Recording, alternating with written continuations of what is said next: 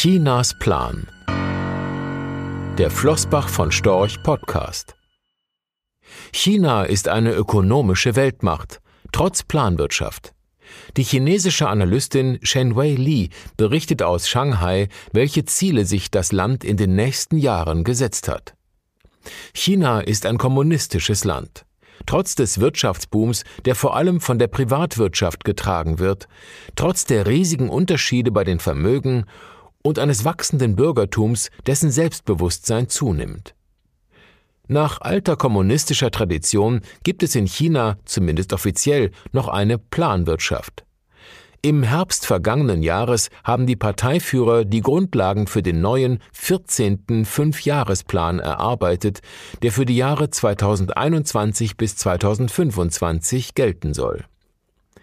Die Textwerke sind sehr vielseitig, reichen von der Innenpolitik bis zur Ökonomie. Für Beobachter aus dem Westen sind sie nicht immer einfach zu verstehen, was wohl auch an der ambivalenten Wortwahl liegt.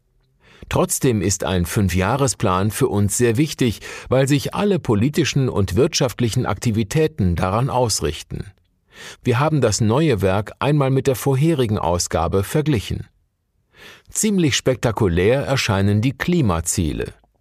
Im Jahr 2030 soll der Höhepunkt der chinesischen CO2-Emissionen erreicht werden. Bis zum Jahr 2060 soll China dann CO2-neutral sein. Details, wie unsere Klimawende genau funktionieren soll, sparen die Autoren leider aus. Einen Eindruck gibt aber ein Plan zur Entwicklung von Elektrofahrzeugen in China. Demnach soll bereits im Jahr 2025 jedes fünfte Verkehrsmittel mit Strom angetrieben werden. Diese Quote wurde im Vergleich zum alten Plan um fünf Prozentpunkte gesenkt, was das Vorhaben etwas realistischer erscheinen lässt. Aktionäre, darunter sicher auch einige Spekulanten, nehmen den Trend zu Elektrofahrzeugen sehr ernst. Ende vergangenen Jahres war beispielsweise ein chinesisches Elektro-Startup höher bewertet als die bekannten Autohersteller in Deutschland. Die nationalen Interessen Festlandchinas werden nun sehr viel prägnanter beschrieben als im letzten Fünfjahresplan. Es ist kein Wort mehr darüber enthalten, dass Hongkong ein unabhängiges Finanz- und Handelszentrum bleiben soll. Hongkong soll auf Sicht wohl auf Augenhöhe mit Shanghai agieren und außerdem mit Macau, der Provinz Guangdong und Peking zu einem globalen technologischen Innovationszentrum verschmolzen werden. Mit Blick auf Taiwan ist die Wortwahl noch deutlicher. Während im letzten Fünfjahresplan noch viel über eine Kooperation zwischen beiden Staaten geschrieben wurde, taucht diesmal das Wort Wiedervereinigung auf. Die Logik dahinter, wenn Zuckerbrot nicht funktioniert, bleibt nur die Peitsche übrig. Eine noch expansivere Außenpolitik könnte in den nächsten Jahren zu internationalen Konflikten führen, zumindest wenn der Westen nach den Verwerfungen der Corona-Pandemie nicht andere Prioritäten als Taiwan und Hongkong hat. Die Umverteilung von Wohlstand, ursprünglich eines der Hauptziele kommunistischer Politik, feiert ein kleines Comeback. Explizit wird das Ziel gesetzt, zusammen reich zu werden, hier soll im nächsten Quinquennium ein spürbarer Fortschritt erzielt werden. Erinnerungen an Deng Xiaoping werden wach. Diejenigen, die als Erste reicher geworden sind, sollten die Armen langsam ins Boot holen. Nach mehr als 30 Jahren wirtschaftlichen Aufschwungs scheint es aber eher so, dass die neue Elite wenig Lust verspürt, ihr Boot mit anderen zu teilen. Staatliche Eingriffe sollen das ändern. Wir haben aus unserer Geschichte gelernt, was passieren würde, wenn die gesellschaftlichen Unterschiede weiter wachsen würden. Konkret avisiert der neue Fünfjahresplan Anpassungen bei übermäßig hohen Einkommen, was wohl gleichfalls Gehaltserhöhungen bei Geringverdienern bedeutet. Außerdem Steuererhöhungen für Gutverdiener, was auch spezielle Direktsteuern oder Vermögenssteuern bedeuten kann, Verbesserungen bei Sozialmaßnahmen und Verschärfungen im Kartellrecht, ein stärkerer Wettbewerb um Arbeitskräfte soll die Löhne steigen lassen. Immobilien sollen zum Wohnen, nicht zum Spekulieren genutzt werden. Es könnte einen gewissen Verbraucherschutz geben, etwa bei den sehr leicht zu bekommenden und beliebten Konsumkrediten. Zuletzt machte etwa ein Kredit für eine Luxus-Damenuhr für umgerechnet 67.000 Euro von sich reden, der zu 0% Zinsen in zwei Jahren zu Monatsraten von knapp 2.700 Euro getilgt werden konnte. Wenn sich die Chinesen an einen übermäßigen Konsum gewöhnen, ohne gleichzeitig Ersparnisse anzusammeln, würde vielen Menschen Armut drohen. Gäbe es aber einen Mentalitätswechsel und ein anerkanntes Ziel, tatsächlich zusammen reich werden zu wollen, dann wäre ein kurzfristiger sozialer Gesichtsverlust, wenn Statussymbole nicht mehr leistbar sind und fehlen, wohl nicht mehr so schlimm. Oder die Hersteller und Händler würden einsehen, dass Käufer, die sich Luxuswaren wie Uhren nur auf Pump leisten können, wahrscheinlich nicht die ideale Zielgruppe sind. Ob ein Fünfjahresplan aber die menschliche Natur in diesem Sinne ändern kann, wird sich zeigen. Bleiben die Auswirkungen des demografischen Wandels. 18 Prozent der Chinesen sind älter als 60 Jahre. Schon im Jahr 2015 wurde die Ein-Kind-Politik abgeschafft. Im neuen Plan fehlt erstmals das Wort Geburtenkontrolle.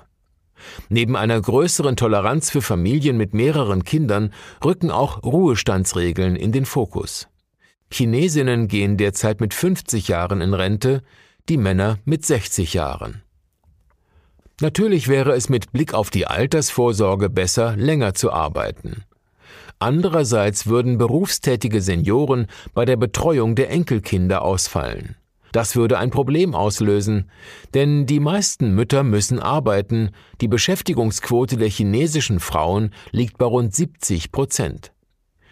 Da das Bildungsniveau der Frauen zunimmt und die Beschäftigung als Hausfrauen nicht als Traumjob gilt, hätte das zur Folge, dass viele Frauen mit Karriereambitionen auf Kinder verzichten würden. Auch ökonomisch sollte man die Kaufkraft der Chinesinnen mit eigenem Einkommen nicht unterschätzen. Die demografische Entwicklung ist vielleicht das größte strukturelle Problem Chinas. Daran kann auch der neue Fünfjahresplan kaum was ändern. Aber ein wenig ist besser als gar nichts. Und man freut sich natürlich über jede Unterstützung durch die Familienpolitik. Die Kolumne von Shen Wei Li ist in der aktuellen Ausgabe unseres Magazins Position erschienen. Rechtlicher Hinweis. Diese Publikation dient unter anderem als Werbemitteilung. Sie richtet sich ausschließlich an deutschsprachige Anleger mit Wohnsitz bzw. Sitz in Deutschland, Österreich, Luxemburg und in der Schweiz. Die in dieser Veröffentlichung enthaltenen Informationen und zum Ausdruck gebrachten Meinungen geben die Einschätzungen von Flossbach von Storch zum Zeitpunkt der Veröffentlichung wieder und können sich jederzeit ohne vorherige Ankündigung ändern. Angaben zu in die Zukunft gerichteten Aussagen spiegeln die Zukunftserwartung von Flossbach von Storch wider, können aber erheblich von den tatsächlichen Entwicklungen und Ergebnissen abweichen.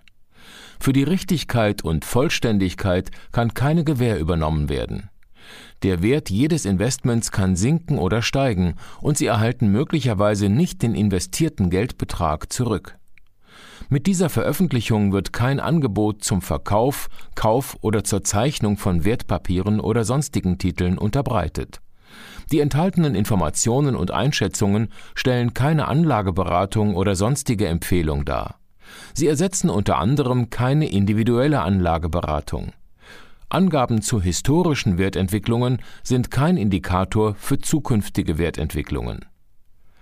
Diese Veröffentlichung unterliegt Urheber-, Marken- und gewerblichen Schutzrechten. Eine Vervielfältigung, Verbreitung, Bereithaltung zum Abruf oder Online-Zugänglichmachung, Übernahme in andere Webseite, der Veröffentlichung ganz oder teilweise in veränderter oder unveränderter Form ist nur nach vorheriger schriftlicher Zustimmung von Flossbach von Storch zulässig ein umfangreiches Glossar zu Themen und Begriffen finden Sie auf www.flossbachvonstorch.com slash glossar slash. Diese Veröffentlichung unterliegt Urheber-, Marken-, gewerblichen sowie wettbewerbsrechtlichen Schutzrechten. Copyright 2020 Flossbach von Storch. Alle Rechte vorbehalten